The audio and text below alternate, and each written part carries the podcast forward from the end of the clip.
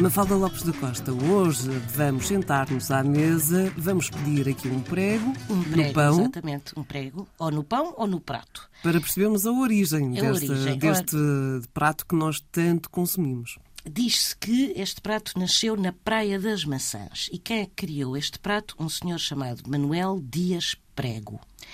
E é um dos, era um dos primeiros habitantes da Praia das Maçãs, no final do século XIX, e tinha uma pequena taberna, a Taberna do Prego, e nessa taberna, Manuel Prego servia fatias de vitela fritas ou assadas com pão e acompanhadas de vinho da região. E rapidamente, esta sandes que ele criou na Praia das Maçãs começou a ser muito procurada e, com o passar dos anos, o nome da Santos passou a ser vulgarmente conhecida como Prego, ou seja, com o nome do seu criador. E é daí o Prego. É do Manuel Prego, Quem da diria, Praia das Maçãs. Praia das Maçãs, Sintra.